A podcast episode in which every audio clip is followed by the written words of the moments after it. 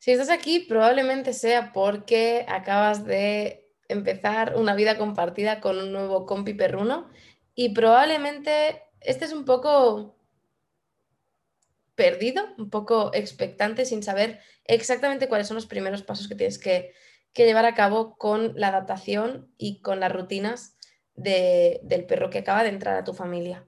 Así que, sin extendernos mucho más, vamos a ir a ello. Antes de nada, por si no me conoces, yo soy Marta de Rumbo Canino y hace tres añitos más o menos que tenemos el proyecto en el que estamos ayudando a todas las familias a mejorar su convivencia con, sus perros y a ser mucho más felices en, el día a día y a la vez asesorando en la adopción a aquellas familias que quieren adoptar de manera responsable a aquel perro que pueda encajar mejor con su, con su personalidad, sus necesidades, su tipo de vida. Pero esto viene desde antes, ya con 17 años empecé a colaborar con refugios y diferentes entidades y he pasado por todos los roles posibles, desde la limpieza, el voluntariado, eh, paseos, coordinación de voluntarios, asesoramiento en la adopción, atención a todo el adoptante, temas informáticos, trabajadora, ayudante de veterinaria, rescates, bueno, de todo un poco, incluso ahora como educadora canina, ¿vale? Como asesora en la adopción o acompañante, me gusta más llamarle acompañante, en la adopción de los perros de varios refugios. Y mm, si vengo aquí es porque realmente esto hizo que mi propósito de vida sea ayudar a todos los perros de los refugios a encontrar a su familia ideal y a la vez a, ti, a vosotros, a las familias, ayudaros a encontrar y a adaptaros lo mejor posible a ese tipo de perro que encaje lo mejor posible con vuestra personalidad y vuestras necesidades, vuestro estilo de vida, etc. Para que seáis mucho más felices. Así que sin más dilación, vamos a ver ya los primeros pasos en la adaptación de un perro cuando llega a la familia y mm, vas a ver que no es tan complicado como parece. Vamos allá. Bueno, en cuanto a la llegada a casa, ¿qué pasa cuando un perro nuevo llega a casa? si te fijas, tienes otro vídeo que te dejaremos por aquí, supongo, sobre cómo es el proceso de adaptación y cómo funciona, qué es y cómo funciona. Clica por aquí que lo tendrás, ¿vale? O aquí debajo en la descripción. Y mm, borrad eso si queréis, ¿vale? Lo vuelvo a hacer por si acaso. Fíjate que todo lo que te cuento sobre el proceso de adaptación, que por cierto tienes otro vídeo que no sé, te lo dejaremos por aquí, para que lo puedas ir a ver donde te cuento qué es el proceso de adaptación y cómo funciona, ah, es muy importante para también entender cuál es el, el, mood que tenemos que tener ¿no? cuando, cuando un perro llega a casa. Y, los primeros días el mood ha de ser de tranquilidad, de comernos las ansias de nuestras propias de tocar, achuchar, coger, hacer y deshacer con el perro y tranquilidad, zen, ¿vale? Y ayudarle. ¿Ayudarle cómo? Pues lo primero, no invitando demasiada gente las primeras semanas a casa, porque suficiente tiene el perro con nuevo entorno, nuevos horarios, nuevo lugar de descanso, nuevas personas nuevos animales puede ser, a nuevas rutinas, nueva dieta, nuevo todo, como para que encima estemos, ven, ven, que te presento al niño, ¿no? Y los baby showers estos, que no soy madre, pero he ido a algunos y es como, a ver, a ver, no ha nacido y estamos todos juntos, espero que cuando nazca no estemos todos juntos atosigando a la madre que acaba de parir, al padre que está todo agobiado y al niño, ¿vale? O a las dos madres o a los dos padres, o sea, no, dejémoslo estar. Em, es muy importante que se acostumbre primero al núcleo familiar, ¿vale? Yo siempre lo miro como una cebolla y en lugar de quitarle capas, vamos desde dentro hacia afuera. Vamos a intentar que se acostumbre y ayudarle a que se acostumbre al núcleo familiar primero, con mucha tranquilidad, que conozca el entorno más cercano, la casa, ¿vale? Y que poquito a poquito ya vaya integrando todo el resto de estímulos. De hecho, la casa no debería enseñársele entera toda de golpe se le puede enseñar por zonas, ¿vale? Tu zona de descanso, la zona donde vamos a estar normalmente, pues es el salón y la cocina o donde vayas a comer, a la salida y la entrada y poquito a poquito el resto de habitaciones. Al final son muchísimos estímulos. Esto yo siempre hago la analogía de, imaginaos una persona que vive sus 10 primeros años de vida o 12 primeros años de vida en un, en un bosque, ¿no?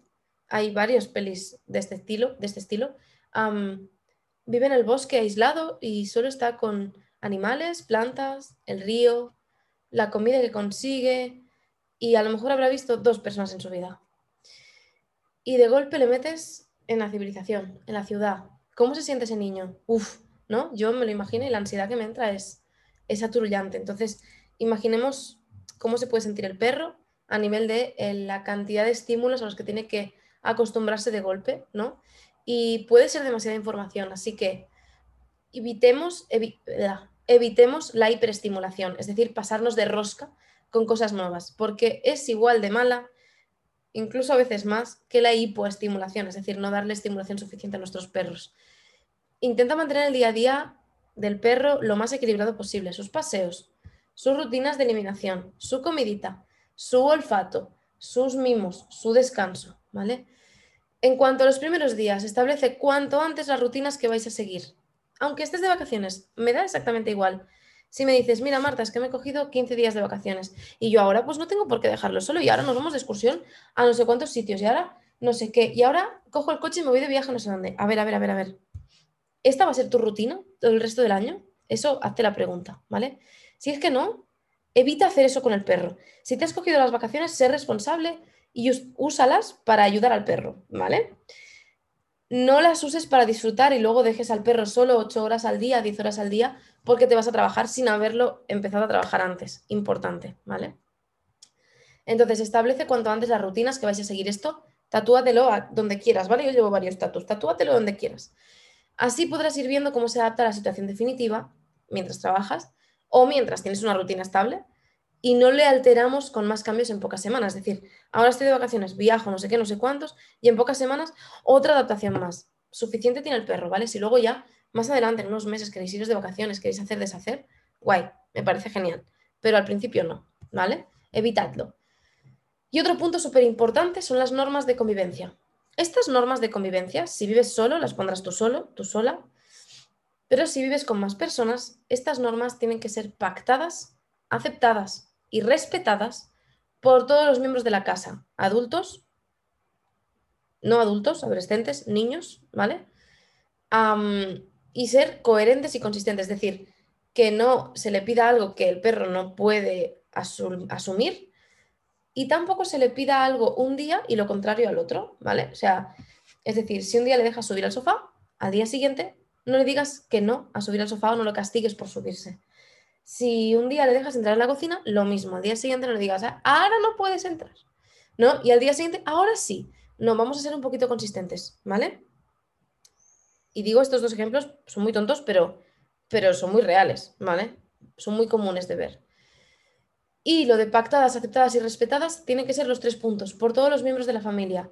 Os sentáis antes de que llegue el perro, acordáis las normas que cada uno pueda hablar claramente, decir la suya, aceptáis los puntos medio que tengáis que aceptar, pues yo qué sé, yo tengo esta línea roja, pues los gatos tienen que tener una zona segura, sí o sí. Entonces, en esta habitación el perro no puede entrar porque si los gatos quieren tener relax, pues imaginaos, ¿no? Que vivo con gatos y perros, pues me... esta sería una línea roja. El perro a esta habitación no puede entrar porque los gatos necesitan una zona donde estar tranquilos sin el perro si lo quieren, si así lo quieren. El resto de la familia puede decir, ¿no? Pues no estoy de acuerdo, pues yo tengo esta otra línea roja, pues tal, pues cual. Pues yo no quiero que se suba al sofá, pues yo soy alérgico y prefiero que esta área sea solo para mí, sin gatos ni perros. Eh, no, pues yo prefiero que duerma conmigo. ¿En mi cama puede subir? En el resto de camas no. Por ejemplo, en casa de mis padres, cuando Lía viene, conmigo, yo tengo una habitación donde duermo en esa habitación, Lía en mi cama sí puede subir, en el resto de camas no, ¿vale? Y en el resto de sofás no. Y no pasa nada, tiene su camita y disfruta igual, no pasa nada, ¿vale? Tiene sus puntos de, de descanso, de agua, de todo, ¿sí? Entonces, pactadas, aceptadas y respetadas, que significa que cuando llega el perro se respete lo que hemos hablado. Si se ha de dejar por escrito, se hace, porque al final es la manera de que todos seamos conscientes de que el perro se va a adaptar poco a poco y de que estamos colaborando en equipo a que el animal entre dentro de la armonía familiar, ¿vale? Y cuando digo que tienen que ser coherentes, pues por ejemplo, intentad no, o sea, por ejemplo, una norma que no es coherente con tener perro podría ser es que está todo el día en el patio de dos por dos, todo el día al sol, todo el día atado, porque no queremos que nos moleste, o todo el día en una habitación, o a ver, o sea, el aislamiento, todas estas cosas que no vayan en pos del bienestar del animal, evitadlas, ¿vale? Evitadlas, ya hablaremos en otros vídeos si queréis sobre bienestar animal, pero importante que sean coherentes y que respeten y aboguen por el, por el bienestar del perro, ¿sí? Tampoco hay que excederse en querer controlar al perro, es decir, cuando se está adaptando, se está adaptando y a veces hay que dejarlo fluir. Yo les digo a muchas personas, déjalo ser perro, déjalo fluir, déjalo vivir, déjalo respirar, ¿vale? Si decidís que hay cosas que nunca vaya a poder hacer, como por ejemplo subir al sofá o entrar a determinadas habitaciones, empezad a hacerlo en cuanto entre, ¿vale? No, si decidís no darle comida de la mesa, cuando entre porque os mola la idea de que esté cerca de vuestro, no le deis comida de la mesa, ¿vale? es importante que se lo comuniquemos. ¿Cómo se lo comunicamos? Aplicando la norma, ¿vale? Para que luego no suponga un problema y no haya problemas de expectativas, frustraciones, etc. Sobre todo, dejadlo fluir también. Si quiere descansar, que descanse. Si tenéis niños, es importante también explicarles que es un momento de tranquilidad y de libertad para el perro, que, pueda estar tranquilo, que pueda estar a su rollo, que pueda ah, decidir él cuando también quiere interacción, porque no es lo mismo que le estemos avasallando a que sea él el que viene y nosotros estemos receptivos, ¿no?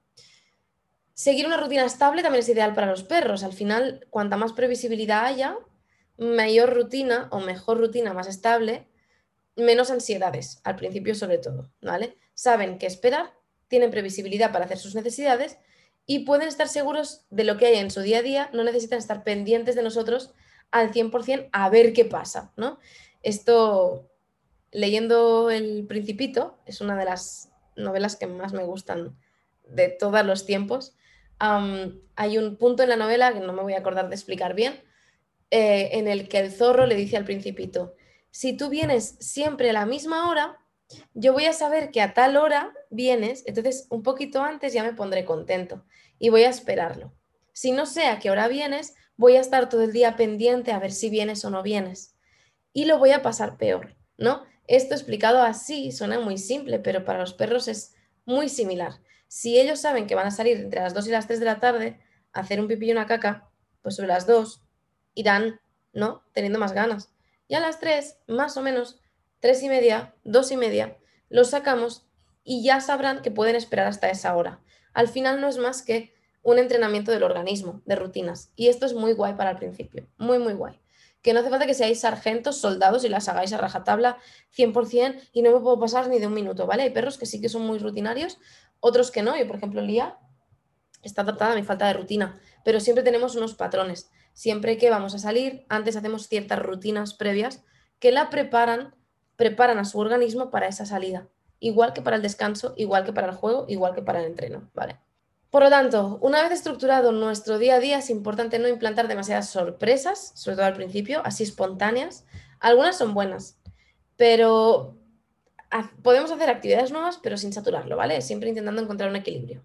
En cuanto a las rutinas para los primeros días, uno, paseos relajados, aunque caminéis muy poquito, deja que el perro olfatee todo lo que le salga del moño, ¿vale? Todo lo que quiera, lo que le salga de dentro, no hace falta caminar largas distancias. Yo a veces me voy a la esquina de casa, ha pasado algo, hay un olfato rastro súper chulo, Lía se pasa 20, 25 minutos olfateándolo y luego a lo mejor hace frío, a lo mejor llueve, a lo mejor ya ha hecho sus necesidades, a lo mejor se encuentra mal, que la tengo malita de la espalda y quiere volver a casa. Pues volvemos, no pasa nada. O sea, prefiero que olfatee, que se que obviamente debe haber actividad física, ¿vale? Hay paseos de caminar, paseos de, diferentes tipos, pero los primeros días dejad que olfatee, que reconozca la zona, sobre todo el barrio y las zonas habituales donde vais a, pasar mayor tiempo, sobre todo con la mayor tranquilidad posible y que se pueda sentir seguro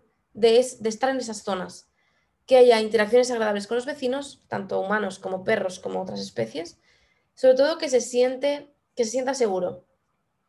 ¿Qué pasa? Si un día se escapa, se rompe la correa, se quita el collar, se quita el arnés, lo que sea, ¿vale? Es importante que pueda sentirse segura en esas zonas para que pueda volver, volver a casa o, o por lo menos esperarte tranquilamente en esa zona. Porque si no se siente seguro en su zona de casa, mal, o sea, realmente mal. Entonces, importante, ¿vale? Que tenga interacciones agradables y que esa zona sea chula para que salir por la casa sea bonito, sea chulo, sea interesante. Muy importante, muy importante, y esto tatúatelo también, no sueltes al perro, no le dejes suelto de momento. El vínculo no está creado, llevará varios días en casa, pocas semanas. No has trabajado la llamada todavía, seguramente no se conoce todas las zonas, no sabes a qué tiene miedo, ya que no. Eh, no sabemos cómo va a responder al nombre, a la llamada, etcétera, ¿vale? Y si se asusta de algo o algo le interesa más que tú, te lo digo por experiencia, tengo una galguita, quiere cazar, los rastros son importantes para ella, puede ser que se vaya y que decida irse en lugar de volver contigo, ¿vale? Entonces la clave de la llamada y para poder dejar suelto al perro, siempre, siempre, siempre es que él, antes o después, quiera volver contigo, aunque se vaya un poquito, ¿vale? Entonces, cuando responde bien al nombre, a la llamada con correa larga, es decir, correa de 10-20 metros, entonces podrás ir probando de soltarlo en zonas valladas, en zonas seguras, en zonas donde sepas que no hay carreteras, que no se va a hacer daño, etcétera, ¿vale? Mucha paciencia, mucha, mucha. Que las ansias no te puedan, porque no quiero y nadie quiere, creo, perros perdidos, perros atropellados, perros escapados, perros con sustos. No lo queremos, ¿verdad? Pues vamos a contribuir a esa a esa a ese deseo común de no querer perros atropellados, perdidos, muertos, etc. Y a tener un poquito de paciencia, ¿sí? Nada más, te dejo por aquí debajo una guía donde te explico toda la parte del proceso de adaptación, más extenso, escrito, ¿vale? Para que lo tengas y lo puedas consultar siempre que lo necesites. Clicas, rellenas el formulario y la recibirás, ¿sí? Nada más, un besote, chao.